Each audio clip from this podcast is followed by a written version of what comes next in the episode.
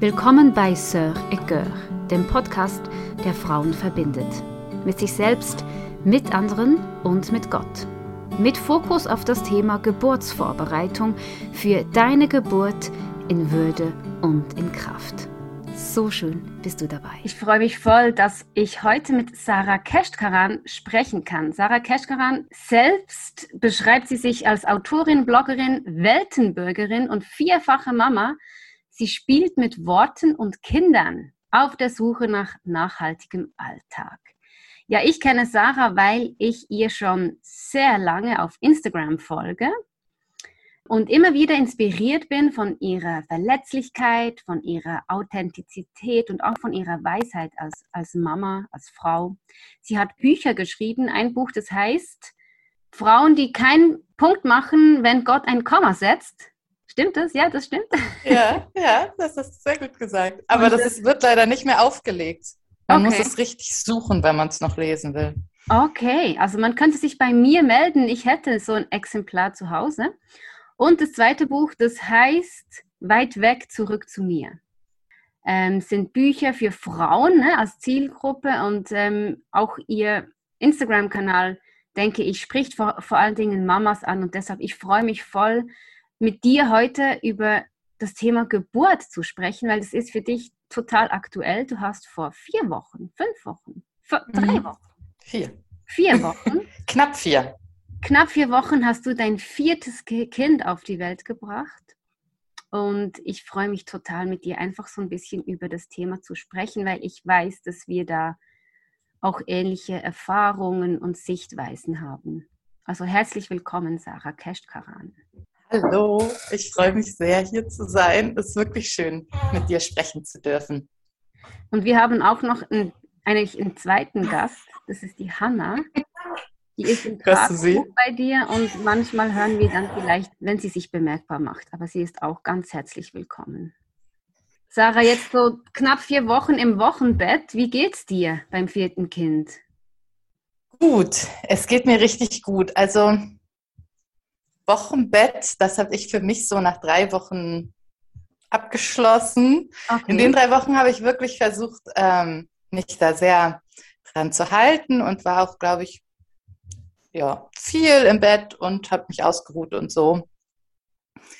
Aber jetzt war es irgendwie doch so, wie ich es mir vielleicht hätte nicht eingestehen wollen. Aber sobald ich dann auf dem Bein war und hier präsent in der Familie, war ich auch dann wieder da. Also da, ähm, ja, hat das jetzt nicht mehr so viel mit Bett zu tun. Mhm. Aber das Gute ist, dass die äh, Geburt auch wirklich, ja, gut und reibungslos und ohne Verletzung und so war, dass ich auch wirklich schnell wieder mich jetzt auch fit genug dafür fühle, hier so auf den Beinen zu sein. Und du hast ja bereits geschrieben auf deinem ähm, Kanal, dass es dir langweilig ist. langweilig. Ist ja, ja, es ist so eine interessante Form von Langeweile. Also es ging mir in jedem Wochenbett so.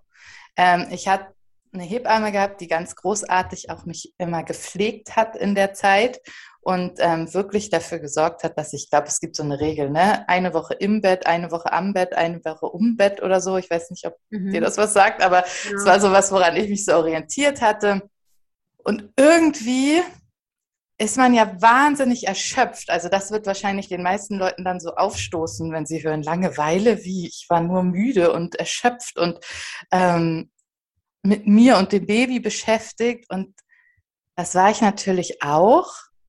Aber so intellektuell und kreativ war ich halt plötzlich runtergefahren auf Null von einem Level, also es hat eigentlich, ich arbeite normalerweise und ähm, ja, und diese Form der Langeweile meine ich. Also das ist ja so ein ewiger Kreislauf, ne? Keine sichtbaren Erfolge irgendwie stillen, wickeln, tragen, stillen, wickeln, tragen, schlafen, stillen. Mhm. Und schon wenn ich sage, langweilt es mich. Ja. Ich lieb's. und ich liebe natürlich das Baby und so, aber ich finde es auf der Ebene sehr langweilig. Mhm. Und es ist auch tatsächlich ein Lernprozess für mich einer, den werde ich wahrscheinlich mein Leben lang mit mir tragen, mhm. dass es mir schwerfällt, Hausarbeit und Care-Arbeit und so auch wertzuschätzen, also für mich. Ja. Ähm, ich versuche immer, das schnell irgendwie rumzukriegen, damit ich mich dann den wichtigen Dingen widmen kann, weil es mir nicht so viel Freude bereitet und weil ich es auch nicht so wertschätze vielleicht. Und ja. In der Schwangerschaft, wenn du an das Wochenbett gedacht hast, wie, wie hast du dich dieses Mal vorbereitet? Hat es da irgendwie Dinge gegeben, die du dir vorgenommen hast? Mhm. Tatsächlich haben so die meisten aus meinem Umfeld jetzt vielleicht, die mich noch nicht so lange kennen, wir sind ja vor einer Weile erst hierher gezogen und so Schulfreunde, Eltern und so kennen mich ja noch nicht so. Und die meinten, ja, ja, du bist dann ja bestimmt wieder nach wenigen Tagen auf den Beinen und so. Dann habe ich immer gesagt, nee, nee, nee, da, da schätzt ihr mich falsch ein. Ich bin drei Wochen im Bett. Und die musste natürlich vorbereiten. Ne? Also mein Mann musste hier sein und wir hatten versucht, uns eine Haushaltshilfe zu organisieren. Das hat leider nicht geklappt. Mhm. Aber meine Eltern wohnen mit im Haus und ähm, die Familie von meinem Mann wohnt in der Stadt und die haben, sind hierher gekommen und haben geputzt. Und ich hatte vorher organisiert, dass meine Mutter und meine Schwiegermutter kochen, jeweils zweimal die Woche, die ersten Wochen. Und ja, und habe mir Bücher bestellt, damit ich mich nicht so doll langweile. also ich habe mich so darauf eingestellt, eben, dass ich jetzt da drei Wochen raus bin. Einfach mhm. keine Aufgaben habe. So. Dass du dich richtig abkapseln kannst in deiner Bubble. Ja. Genau, also so beim ersten Kind, ne, da versucht man ja sogar noch eben das Kind auch dann abzugeben an den Mann zeitweise oder so. Das ging jetzt nicht mehr ab dem zweiten Kind eigentlich. Also dann war klar, ich kümmere mich um das Kind und um mich. Ähm, ja, stimmt, stimmt. Ja, und das reicht dann ja eigentlich auch, finde ich, erstmal als Aufgabe so. Ähm, genau.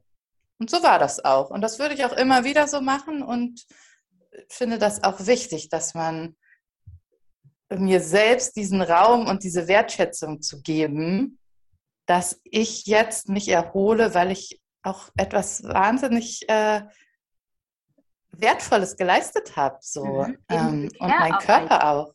Ja. ja. Ja, und die Schwangerschaft und die Geburt, also das ist ja nicht so, ja, ja, das mache ich jetzt zum vierten Mal, ist jetzt nichts mehr wert. So, doch, das ist immer noch genauso viel wert. Und ja. ähm, ich bin das auch wert, dass ich da mal die drei Wochen liege. Und wie war das denn bei euch? Bei, bei uns war das beim dritten Kind, ähm, hat, hat uns auch die Hebamme im Vorfeld so gesagt, ja, schaut auch, dass der Papa wirklich Zeit hat mit, mit dem Kleinen mhm. und so. Und das haben wir uns irgendwie vorgenommen. Aber ich würde jetzt rückblickend sagen, es war noch ein zusätzlicher Stress irgendwie, weißt du? Das, diese Erwartungshaltung, dass wir das auch noch hinkriegen, dass er mhm. noch mit dem Kleinen noch irgendwie stundenlang kuscheln und Bonding betreiben kann. Ähm, wie habt ihr das denn gemacht? Also war das ein Thema, wie der Papa mit Hannah jetzt in den ersten Wochen sich verbindet? Kaum. Und das war auch bei der dritten, auch wie du sagst, kaum noch da. Uns hat das zum Glück keine Hebamme gesagt, deshalb war es auch nicht unsere, unser eigener Anspruch. So ist das einfach. Ich kann das glaube ich, an, also in der ersten Woche würde ich sagen, saß er einmal, so wie wir das beim ersten Kind gemacht hatten, so, ne, Oberkörper frei, Baby auf die Brust, so. Da muss dann ja auch alles passen. Die Kinder müssen betreut sein, die anderen, es ja. muss nichts im Haushalt sein und das Baby muss ja auch gerade in dem Moment dazu irgendwie bereit sein. Also ich würde jetzt da niemals ein Kind für aufwecken für solche zehn Minuten. Das ist ja heilig, wenn das gerade schläft. So, ne? Mhm. Ähm, ja, und das würde ich sagen, hat er einmal vielleicht für zehn Minuten gemacht in der ersten Woche, um jetzt mal so ganz konkret zu sein. Und dann hat er sie eigentlich nur im Stress jetzt, ne? Wenn ich gerade auf Toilette bin und sie schreit, dann trägt ja. er sie natürlich eine Weile rum. Oder jetzt, wo ich wieder fit bin, wenn ich mal was mit den anderen Kindern mache, dann ne, ist er auch mal mit ihr so auf dem Sofa eingeschlafen und so, aber nee, das ist einfach nicht so. Ja. Und ich kann von der jetzt dritten Tochter auch sagen, dass die eine tolle Beziehung haben. Also ich habe nicht das Gefühl, dass da irgendein Defizit draus Ja. entstanden ist. So. Und ich finde auch? Wie ist es bei euch? bei der zweiten war es dann so, dass ich mich einfach, auch ich, mich viel ähm, hingebungsvoller in das hineinschicken konnte, weißt du, ins einfach für das Baby-Dasein. Und im Mhm. ersten war ich noch viel, viel damit beschäftigt, oh, wie kriege ich wieder Luft, ne? Also wie, Mhm. wie kriege, es, wie kriege ich es hin, dass ich möglichst schnell dann auch wieder ein paar Stunden allein sein kann und so, weißt du? Mhm. Und das war, die, das, das war mir dann beim zweiten überhaupt nicht mehr wichtig. Ich konnte einfach mich voll da in diese ersten Mhm. Wochen schicken, in diese Nähe, in diese Stillen und ein, eben einfach ins Bett und ums Bett und aufs Bett. Ja. Und beim dritten eigentlich noch viel mehr. Aber Oh, beim, wie dritten kam, schön. beim dritten kam eben da auch dieses, diese Ansch also diese, dieser Wunsch irgendwie auf, eben, dass, dass auch mein Mann diese Zeit noch mehr verbringt und irgendwie auch, auch er so ein bisschen Wochenbett machen kann, weißt du? Und das, Mhm. Ach, in, im Nachhinein hat es uns irgendwie, glaube ich, ein bisschen gestresst. Ja, das würde ich nicht mehr so machen. Beim Mhm. vierten würde ich auch sagen, hey, du nimmst drei und ich nehme eins. Für drei Ja. Wochen.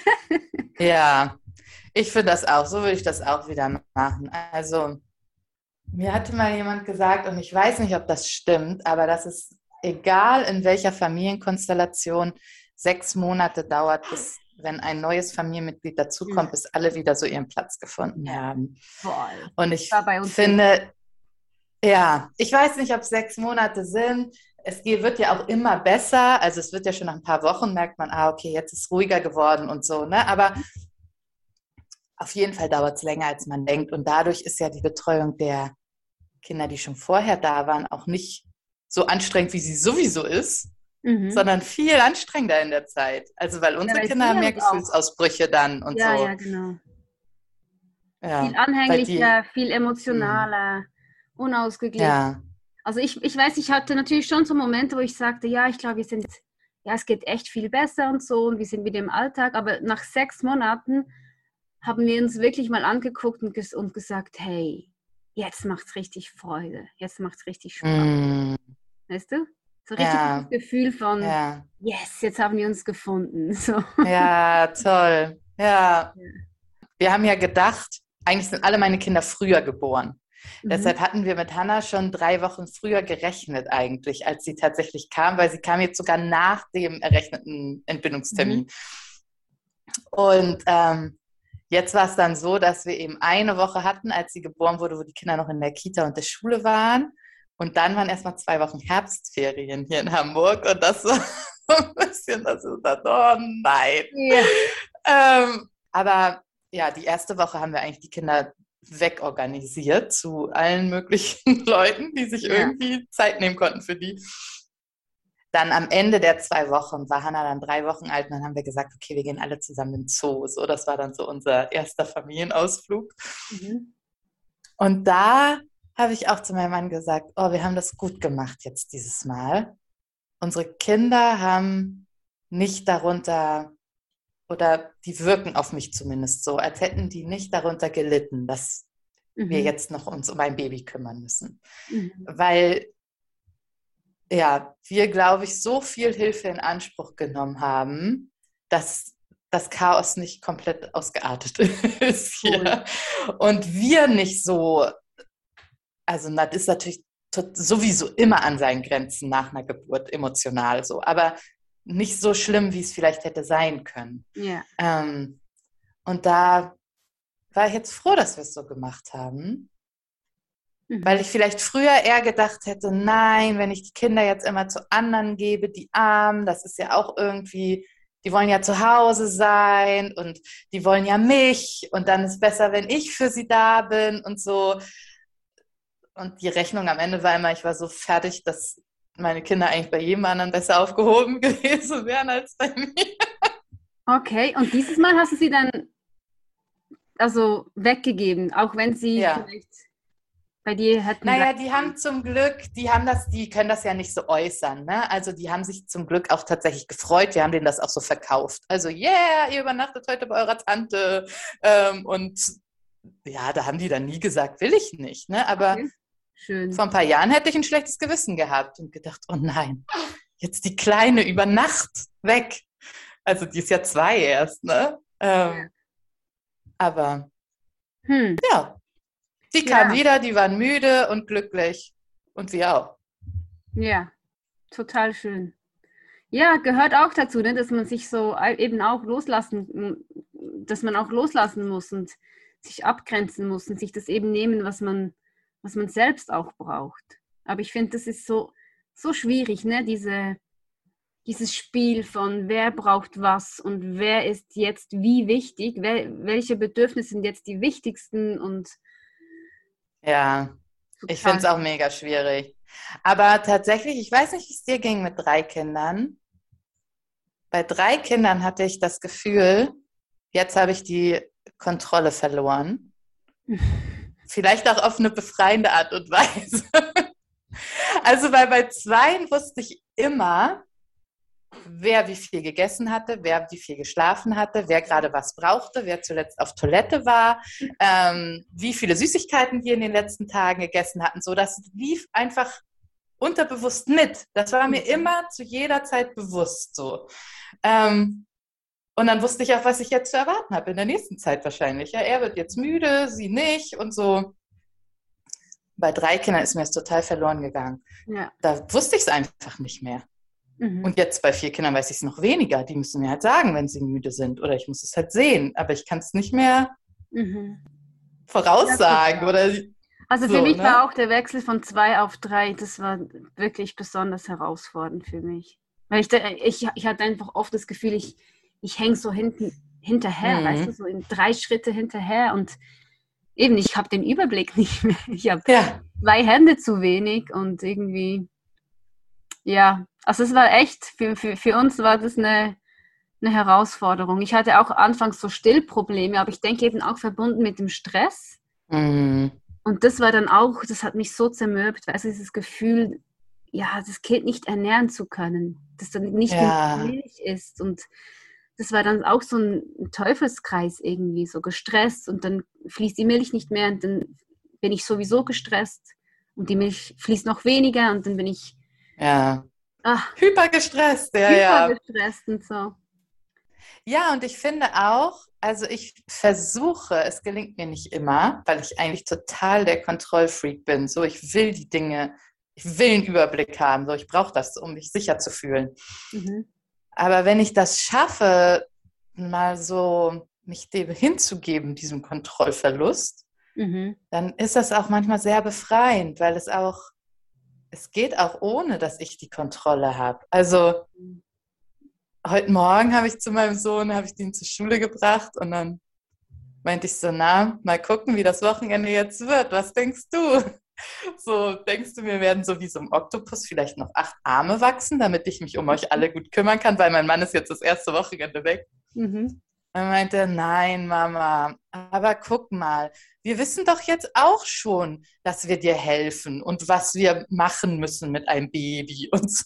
Ja, Und ich fand es irgendwie süß und dachte so, ja, das, das wird schon. Also ich will es jetzt gar nicht so gegenüber, das eine besser als das andere oder so, ne?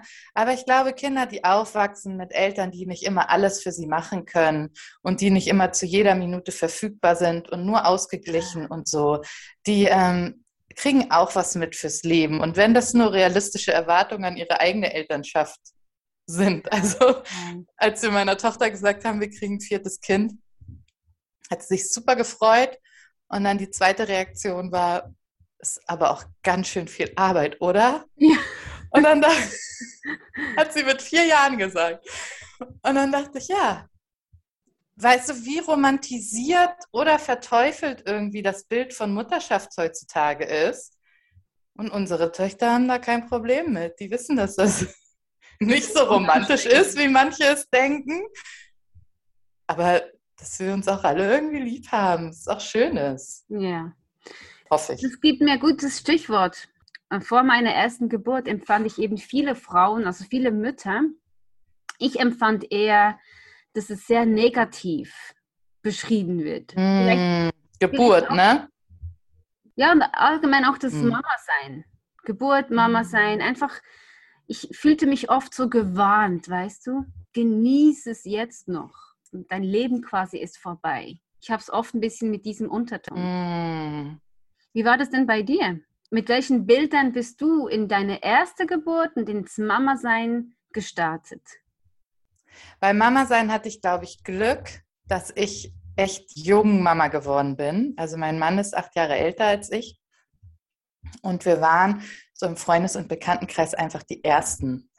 Und das war total gut. Ich habe echt, ich habe das nicht groß durchdacht oder mm. zerdacht oder so. Und dann war ich irgendwie im letzten Jahr vom Studium und plötzlich sah ich überall Kinderwegen und dicke Bäuche und so. Und dachte schon, aha, also, und da ist voll die Sehnsucht in mir gewachsen. Und dann bin ich einfach nach Hause und meinte, du, ich mhm. glaube, ich will ein Baby. Mhm. Ja, und dann bin ich schnell schwanger geworden. Ist ja auch natürlich gut, dass das so schnell geklappt hat. Deshalb da Geburt und so. Und ich habe ganz viel gebabysittet als Teenie mhm. und habe ganz viele Familien schon gesehen, von innen auch so. Und da habe ich das nie als besonders negativ oder besonders positiv mhm. empfunden. Also ich glaube, dadurch hatte ich so ein bisschen eine realistische äh, Sicht auf die Dinge. Bei Geburt fand ich was dann anders. Was einfach, das ist so schlimm, schmerzhaft, grausam. Da kannte ich keine zweite Meinung außer diese und die Hollywood-Filme mhm. dazu. Voll, ich auch. Ja. Wie war es dann? Also wurde diese Erwartung bestätigt bei deiner ersten Geburt? Nee, zum Glück nicht aber auch nicht komplett widerlegt. Also ich habe die ersten drei Kinder im Krankenhaus bekommen und jetzt die letzte zu Hause. Ich hatte mich auf die erste Geburt, wir waren bei so einem Geburtsvorbereitungskurs, aber im Nachhinein würde ich sagen, dass ich nicht auf die Geburt vorbereitet war. Also mhm. ich ja, man soll ein bisschen atmen, so, ne, hatten die gesagt. Und ungefähr, der Mann soll sich bloß ans Kopfende stellen, damit er nicht irgendwie traumatisiert ist, wenn er der Frau bei der Geburt zwischen die Beine guckt und so. Solche Tipps hatten wir dann da mitbekommen, ja, ja. Ja, und zum Glück war es aber keine besonders lange Geburt, aber ich weiß schon, ich war überwältigt und ich wusste nicht ganz genau, was ich eigentlich machen soll jetzt mit diesem, äh, mit diesem Druck und mit diesen Naturgewalten mhm. in mir so.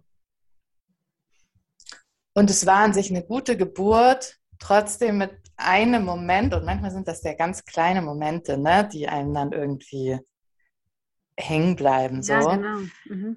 Wo dann die Ärztin sagte, also er war eigentlich fast geboren. Und dann hatten die sich überlegt, nee, jetzt sollte ich nochmal in den richtigen Kreißsaal gehen, weil ich vorher nur in so einem halben Kreißsaal war. Jetzt könnte man da kein Kind gebären, aber ähm, ne, musste ich dann nochmal in einen anderen Raum und bis du dir und dich unter Presswehen orientierst in irgendeinem fremden Raum, so, das mhm. hat auf jeden Fall nicht geklappt. Ähm, und dann, ja, was wollen Sie denn jetzt? Und wie wollen Sie denn jetzt sich hinsetzen oder so? Und ich wusste überhaupt nichts. Ich war einfach überfordert mit der Situation. Ähm, und dann sagte irgendwie, sagten die ja, die Herztöne gehen runter, ja, pressen Sie jetzt so. Und ich wusste überhaupt nicht, wohin, was, was ich tun soll und so. Und dann wurde die Ärztin richtig vorwurfsvoll, so ein Moment so. Und dieser Moment ist mir hängen geblieben und den halte ich auch dieser Ärztin und der gesamten Krankenhausgeburtsideologie vor im Nachhinein, weil ich jetzt weiß, hätte ich Presswehen gehabt, dann hätte ich nicht gefragt, wohin ich pressen muss oder was ich da tun soll. Ähm, das wäre ja. mir und meinem Körper absolut klar gewesen. Ja. Mir dann noch einen Vorwurf daraus zu machen, dass sie in dem Moment einfach äh, gestresst war und Angst hatte, dass da irgendwas mit den Herztönen ist, das äh, war sehr unglücklich für eine erste Geburt. Mhm. Also in dieser Phase der Geburt noch so einen Wechsel zu machen, ne, der ganzen Umgebung, mm. ist ja auch ja ganz ungünstig auf die ja auf die ja. Das war auch tatsächlich der Grund, weshalb ich jetzt zu Hause geboren habe. Also auch die zweite, die zweite Geburt, da war ich nur zehn Minuten im Krankenhaus, da wäre sie fast im Auto geboren worden. Also das war die beste von allen. ähm, und dann ja, dritte Geburt war auch, war okay. Aber ich habe dann reflektiert, zum Glück mit einer ganz alten und netten Frauenärztin und hatte, meinte zu ihr, also ich habe das Gefühl, wenn ich zurückgucke, immer wenn irgendjemand interveniert hat und mir gesagt hat, ich soll unter der Geburt irgendwas machen, ohne dass ich gefragt wurde, was ich denke, was jetzt gut wäre, mhm. ähm, dann hatte ich das Gefühl, dass irgendwas gestoppt hat, dass irgendwas verletzt wurde, dass das irgendwie nicht, ja. nicht gut war. Dann meinte ich, vielleicht brauchen manche Frauen das, aber ich würde jetzt sagen, habe für mich jetzt gelernt aus drei Geburten, ich brauche das nicht. Mhm. Ähm, ich möchte nicht, dass man mir irgendwas sagt, was ich machen soll, ohne mich zu fragen. Und das hatte ich dann auch im Krankenhaus bei dem Anmeldungsgespräch gesagt und das kam nicht so gut an. Und dann habe ich mich entschieden, dass ich das dann lieber zu Hause mache, wo mhm. das möglich war. Also was heißt, es kam nicht so gut an? Ach, das war ein ganz blödes Gespräch. Ich bin da reingekommen und ich will es jetzt auch nicht so schlecht machen, weil ich hatte auch zwei gute Gespräche vorher bei der zweiten und dritten äh, mhm. Geburt. Aber die hatte einfach ihren Fragebogen, den hätte sie mir auch per E-Mail schicken können. Und es stand auch alles in meinem Mutterpass, ne, was ich für Vorerkrankungen hatte und so hatte sie durch. Und dann hat sie gesagt, ja, und haben Sie noch Fragen? Und dann habe ich gesagt, ja, also ich würde Ihnen gerne beschreiben, wie ich mir so eine Geburt vorstelle. Und dann würde mich interessieren, ob das mhm. äh, möglich ist. Mhm. Voll gut, ne? Und in Deutschland, ich weiß nicht, wie es in der Schweiz ist, gibt es neue Richtlinien zur Leitlinien zur Geburtshilfe. Großartig, weil da äh, jetzt für alle Geburtshilfestationen hier in Deutschland Dinge aufgeschrieben wurden, zum Beispiel, dass eine CTG-Überwachung die ganze Zeit nicht notwendig ist, eine 1 zu 1 Betreuung das Beste unter einer Geburt ist mhm. ähm, und so ganz viele tolle Dinge. Und dann fing ich an und meinte, ja, also da, da gehe ich von aus, dass diese Leitlinien hier jetzt auch die Leitlinien für dieses Krankenhaus sind. Dann sagte sie, nein, was, was meinen Sie denn zum Beispiel? Dann meinte ich, naja, fangen wir beim CTG an zum Beispiel. Also das werden Sie nicht die ganze Zeit schreiben, oder? Doch, doch, das werden wir die ganze Zeit schreiben. Sagte ich, aber es steht doch da jetzt drin, dass Ärzte herausgefunden haben, es ist besser, Sie machen das nicht.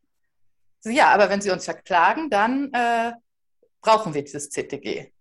Okay. Und so fing das Gespräch an. Ja, und das ja. hört man ja jetzt schon, das kann nicht mehr gut werden. Ne? Ja. Und so endete es dann auch. Sie ging dann, als ich noch auf dem Stuhl saß, und ich bin da rausgegangen und dachte, ich muss einen anderen Weg finden. Ja, ja, ja, genau. Weil ich auch tatsächlich, ich war vorher dahin gefahren und dachte so, ach, vierte Geburt hast du dreimal gemacht, das wird. Und dann war ich so auf der Autofahrt, hatte ich so einen Moment, dass ich so dachte, warte mal, aber das ist ein Moment, den wirst du dein Leben lang in Erinnerung behalten. Also meine mhm. Mutter ist vier, äh, Oma ist 94, die weiß immer noch alles über ihre Geburten. Ja. Ähm, und dann dachte ich so, du kannst auch alles dafür geben, dass das ein schöner Moment wird. Ja. Ähm, und dieses Gespräch war halt das Gegenteil von diesem Vorhaben ungefähr. Mhm. Ähm, genau, und dann habe ich Hausgeburtshebammen angerufen, die man eigentlich hier in Deutschland kontaktieren muss, wenn man einen positiven Schwangerschaftstest hat. Und dann muss man Glück haben, dass man eine findet. Okay, ähm, weil die so sechs Wochen sind. Ja. Okay. Ja, ja. Und ich war dann sechs Wochen vor Entbindungstermin. Oh, wow. Ich habe die alle angerufen und habe gesagt, ich weiß, es ist unmöglich, aber können Sie mir zuhören? Und dann war ich irgendwie ein guter Deal, glaube ich, weil ne, vierte Geburt, dreimal unkompliziert entbunden, hat ja. sich tatsächlich eine gefunden. Schön. Mhm. Und wie hast du dich da darauf dann vorbereitet? Also du hattest diesen Moment, hast gedacht, hey, so ein bleibendes Erlebnis, ich kann mir das eben auch, ich kann viel dafür tun, dass es, dass es schön wird oder dass es einfach ne, gute Weichen gute Weichen stellen. Mm. Ähm, wie hast du die denn gestellt, diese Weichen? Ich würde sagen, ich habe mich das erste Mal überhaupt richtig vorbereitet. Mhm. Also was ich vorher schon immer gemacht hatte, war, ich habe mir immer so Videos angeguckt von Geburten, also von schönen Geburten. Meistens waren es Hausgeburten oder Geburtshausgeburten oder so. Mhm. Ähm, und habe mich irgendwie, habe versucht, meinen Kopf zu füllen mit schönen Bildern einfach und mit einer positiven Erwartung so mhm. an Geburt. Aber dann habe ich doch bei der dritten Geburt, habe ich so gedacht, die können alle irgendwie ganz leise und friedlich gebären. Und meine Realität sah irgendwie anders aus, so. Und hatte mir das dann so vorgenommen, aber allein vom Vornehmen habe ich gemerkt, ist das auch nichts geworden. Also, mhm. ja, ne, die Hebamme wusste nichts davon, wie ich gebären will da im Krankenhaus. Und die, ich wusste nicht, wie man das denn macht, was ich mir da mhm. angeguckt hatte, warum die alle so ruhig und friedlich waren. ähm, und jetzt bei der vierten Geburt dachte ich, okay, wie atmet man denn, wenn man nicht irgendwie vor Schmerzen schreien will? So, ne? Wie, ja. was, ja, und das habe ich mir jetzt das erste Mal so ein paar Podcasts angehört oder so YouTube-Tutorials oder so über Hypnobirthing und so. Und es war mhm. tatsächlich sehr, sehr hilfreich. War das denn eine ruhige Geburt, deine vierte? die vierte Geburt war so anders als erwartet. Die war halt ganz lang und hm. äh, also 24 Stunden hatte ich sehr leichte Wehen, was aber trotzdem sehr ermüdend war und das war alles sehr ruhig. Ähm, ja, aber ich war auch sehr müde. Mm, ja, und dann bis auf die, würde ich sagen, letzten, weiß nicht, zehn Minuten oder so, in denen natürlich meine Eltern nach Hause kamen und im Flur standen. Oh. Aber ähm, sonst habe ich tatsächlich so unglaublich konzentriert geatmet, dass das sehr, sehr gut ging. Ja. Und ich habe mich so stark gefühlt mental danach. Das war eine sehr äh, bestärkende Erfahrung. Also nach der Geburt hast du dich stark gefühlt? Mhm. Mhm. Ja. Ich hatte zwischendrin einmal um, weiß nicht, 15 Uhr oder so, war ich ja schon einige Stunden wach, konnte halt auch nicht schlafen wegen der Wehen. Mhm. Und habe dann zu meinem Mann gesagt, ich schaffe das nicht mehr. Ich weiß ja, was noch auf mich wartet. Das, was ich jetzt hier habe, das ist ja alles nichts, mhm. was ein Kind gebärt. So war so frustriert und einfach dann hat er mich versucht zu ermutigen und dann meinte er, Sarah, du bist so in deinem, in deiner Selbstmitleidsgrube gerade drin, ich krieg dich da nicht raus. Und dann habe ich gesagt, ich weiß, ich krieg dich da auch nicht raus. Ja. oh. Und dann da bin ich nach Hause gekommen und dachte, okay, aber ich muss da jetzt raus. So, wenn ich jetzt hier ein Kind gebären möchte heute, dann muss ich mich jetzt irgendwie mental in den Griff kriegen. So. Und dann habe ich mich hingesetzt und habe mir Wahrheiten aufgeschrieben. Habe aufgeschrieben, mein Körper kann das, ich habe das schon mal gemacht, ich weiß, wie das geht. Ähm, morgen werde ich ein Baby im Arm halten. Ähm, ja, was soll ich noch? Gott ist bei mir. Einfach Wahrheiten aufgeschrieben. Mhm. Und die habe ich mir ganz tief eingetrichtert und habe einfach mich konzentriert darauf. Und das äh, war so ein Schlüsselmoment. Und so sehr hatte ich noch nie über meine Gedanken meinen Körper gesteuert. Also ich habe so ein bisschen gedacht, so an ja. Hochleistungssportler oder so, ne? Wenn die so Marathon laufen und dann ja. so sagen, irgendwann zählt nur noch deine mentale Stärke. Ja. Und ich hatte so eine Erfahrung noch nie gemacht außer da halt das erste Mal. Und wow. das war total also das beeindruckend. Wie hast du das gemacht? Hast du sie laut ausgesprochen? Hast du sie wiederholt? Wie hat sich die Kraft entwickelt von diesen Sätzen? Ich glaube tatsächlich einfach durch das Aufschreiben. Also es gibt ja Leute, die haben so Affirmationskarten oder weiß ich nicht so, ne? Mhm. Ähm, sowas hatte ich alles vorher nicht. Mm, und für mich ist Schreiben tatsächlich ein Weg, wo einfach schnell dann die Worte ins Herz ja. gehen. So. Ähm, ja. Ja, also es war einfach dieses Aufschreiben und dann, ja, was irgendwie wie so ein Schalter, der umgelegt war. Eine Entscheidung, dass das jetzt das ist, was ich denke, den Rest der Geburt. Mhm. Also es ist, lässt sich irgendwie nicht wegreden damit, dass es trotzdem anstrengend war. Ne? Also ich kann jetzt nicht sagen, das ist jetzt so, das war alles nur friedlich und schön und so. Mhm. Ähm, das war schon Aber du hast Arbeit. Geburt, äh, hast du dich stark gefühlt, ne? Also das, mm. ist so, das ist was, was ich, also ich habe das auch erlebt. Nach meiner zweiten Geburt habe ich gesagt, hey, ich, ich habe das Gefühl, ich habe meine Würde in die, in die Augen mhm. Weißt du, ich habe diese ja. Kraft in mir gespürt und ich ja. habe gemerkt, also nicht, dass ich das unter der Kontrolle gehabt hätte, aber ich habe gemerkt, ich habe diese Kraft in mir gespürt und die hat mich nicht kaputt gemacht, sondern mhm. die hat ein Baby. Ich habe dadurch ein Baby auf die Welt gebracht. Ja. Und ich fand so, hey, wow, das ist so würdevoll, das ist so ja. stark. Ne? Ja, ja, total. Total. Also, ja, und das war tatsächlich auch ja, das Setting zu Hause, dass ich nicht ständig untersucht wurde, mhm. schon gar nicht gegen meinen Willen oder also auch vorher würde niemand jetzt von den Hebammen sagen, ich habe sie gegen ihren Willen untersucht, so ne. Aber trotzdem, die kommen dann ja rein, ja jetzt habe ich gerade Zeit, ja jetzt untersuchen mhm. wir sie mal, so ne. Ähm, jetzt die Hebamme zu Hause hat gesagt, möchtest du noch mal untersucht werden? Es ist ja. dir wichtig zu wissen, wie weit der Muttermund offen ist, so, ja. ne? Oder kannst du das gerade? Ich würde gerne noch mal irgendwie wow. was wissen, so, ne? Das ist ja ein ganz anderer, ja, wow. mhm. eine ganz andere Würde eben, so, ne? Mhm. Und mein Mann war auch viel aktiver dabei. Und das fand er selber auch richtig gut im Nachhinein. Mhm. Weil im Krankenhaus bist du irgendwie zu Gast. So, du, weiß ich nicht, ich habe gefragt, darf ich die Toilette benutzen? Was für ein Quatsch. So, natürlich, wenn du gerade. Hier gerade. Aber so fühlte ich mich halt, ne? Ich weiß, ähm, was du meinst, ja. Und ja. wie hat dein Mann aktiver mitgemacht? Naja, zum einen war er ja einen großen Teil der Zeit einfach der Einzige, der da war. Also es blieb ja niemand anders, den ich hätte fragen können ja. um Hilfe.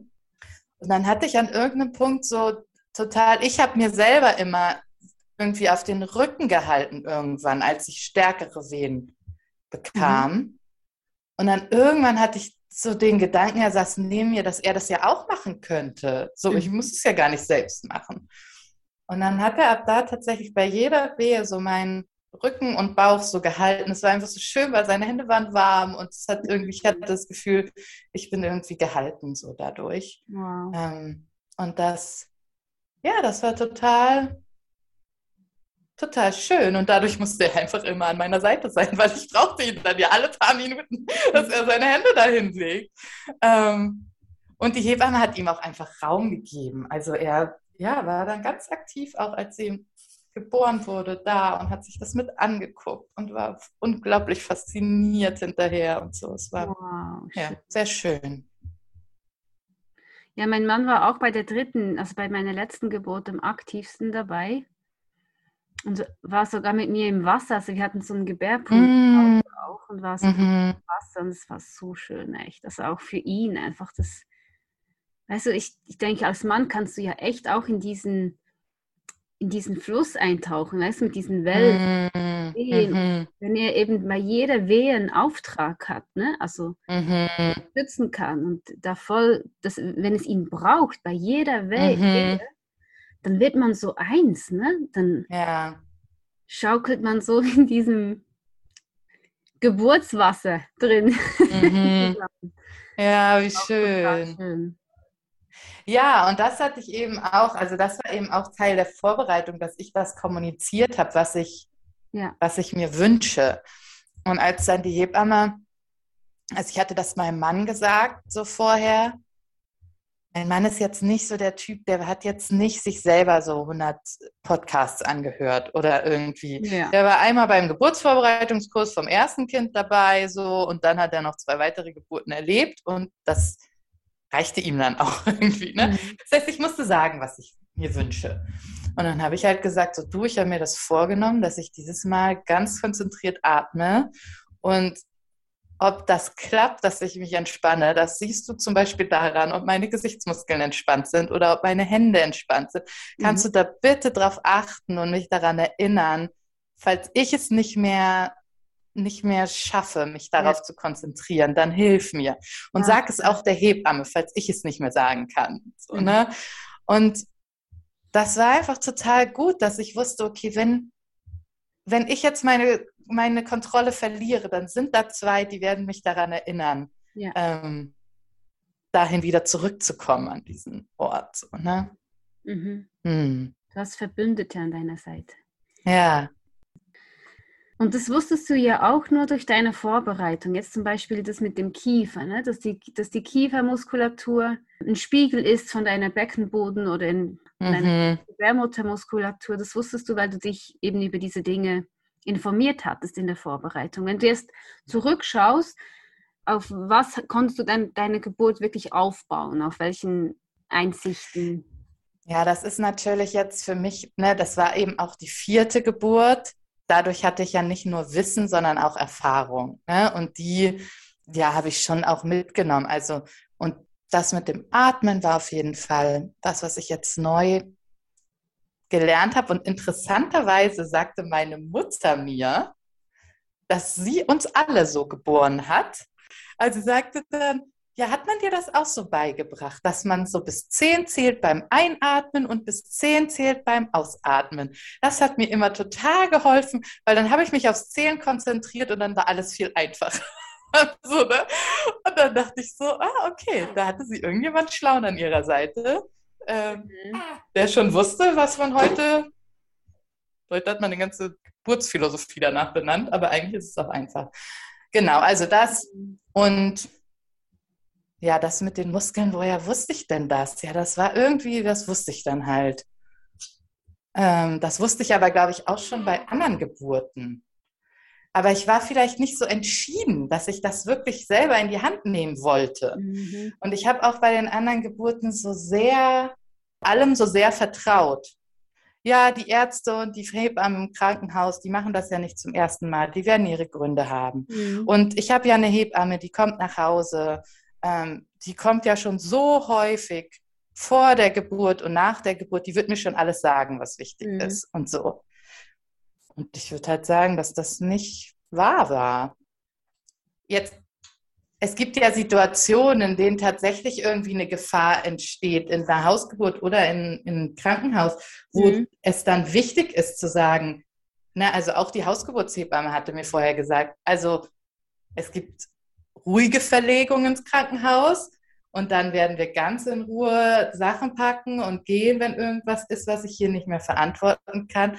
Und es gibt Momente, da werde ich nicht mehr fragen. Da werde ich nur noch sagen, jetzt machen wir das, du gehst jetzt dahin, du bist ja. jetzt ruhig und dann gehen wir. Ja. Ähm, und in diesen Momenten muss man wissen, dass man dem medizinischen Personal vertraut. Aber ich würde mir auch wünschen, dass medizinisches Personal noch viel mehr der Intuition einer Frau unter der Geburt vertraut. Und eben, ne, bevor gesagt wird, so, jetzt stellen Sie sich mal dahin, einmal kurz beobachtet wird, gefragt wird, was denkst du, was brauchst du gerade? Mhm. Und dann denke ich, dass die meisten Frauen das gut beantworten könnten und gar nicht viele Anweisungen bräuchten. Ja. Genau. Hey, viele von den Podcast-Hörerinnen, die sind wahrscheinlich werdende Mamas. Die kriegen in den nächsten Wochen ihr Kind, ihr erstes Kind, vielleicht ihr zweites Kind. So als Abschluss von unserem Gespräch, was möchtest du diesen werdenden Mamas und diesen jungen Frauen für diese verletzliche Phase, die jetzt kommt, so um die Geburt rum, was möchtest du ihnen mitgeben? Auf der einen Seite finde ich, so diese Wertschätzung sich selbst gegenüber, wo wir am Anfang über das Wochenbett gesprochen hatten, weißt du, dieses, mhm. du hast viel geleistet, dein Körper hat Unglaubliches äh, erlebt und geleistet in den letzten Monaten. Ähm, und du bist es wert, dich auszuruhen, dich zu erholen, dich pflegen zu lassen, Grenzen zu setzen, deine Bedürfnisse befriedigt zu kriegen. Mhm. Ähm, weil ich jetzt gerade so gedacht habe, manche denken vielleicht auch, ne, wir sitzen hier Mütter von drei und vier Kindern und ich kriege jetzt mein erstes Kind. Ach, das sollte ich ja wohl locker wegstecken. Da sollte ich mich jetzt nicht beschweren. So, ne? Aber das, diese Vergleiche, die sind so, äh, die sind für die Tonne. Mhm. Und ähm, ich finde einfach eine Frau in der Schwangerschaft, während der Geburt, nach der Geburt, darf sich einfach verhalten wie eine Königin. Und weil das Umfeld das häufig noch nicht so automatisch tut, die Frau so zu behandeln, mhm. dürfen wir das auch einfordern. Mhm. Und auf der anderen Seite habe ich gemerkt, was ich am Anfang dachte beim ersten Kind über Erziehung, Geburt, äh, Babypflege. Das war oft so schwarz-weiß, so richtig und falsch. Die Person hat das gesagt und deshalb ist mhm. das so und ganz wenig, was mit Kindern zu tun hat, ist richtig schwarz-weiß, würde ich sagen. Und da einfach als Lernende einzusteigen und auch Lernende zu bleiben und sich sich selbst und das Kind und den Rest der Familie anzugucken und dann Entscheidungen zu treffen, die vielleicht nicht perfekt sind, aber die jetzt das Beste sind, womit man gerade was man sich gerade ausdenken konnte. So. Mhm. Und damit auch zufrieden zu sein, diesen Anspruch, jetzt die perfekte Mutter mit den perfekten Entscheidungen und der besten, keine Ahnung, Schlaf, Babyschlafphilosophie, Stillphilosophie, gibt es ja über alles, kannst ja Romane schreiben. ähm, ja, ich glaube, den Druck können wir uns, den können wir uns sparen. Mhm. Ja, und während Hannah stillt, sagen wir Tschüss. Ja. Hey, es war echt schön mit dir. Vielen Dank für einfach, ja, für deine Verletzlichkeit, dass du dein Leben so teilst und Einblick schenkst und so zur Ermutigung wirst von ganz vielen Frauen. War schön mit dir. Danke dir.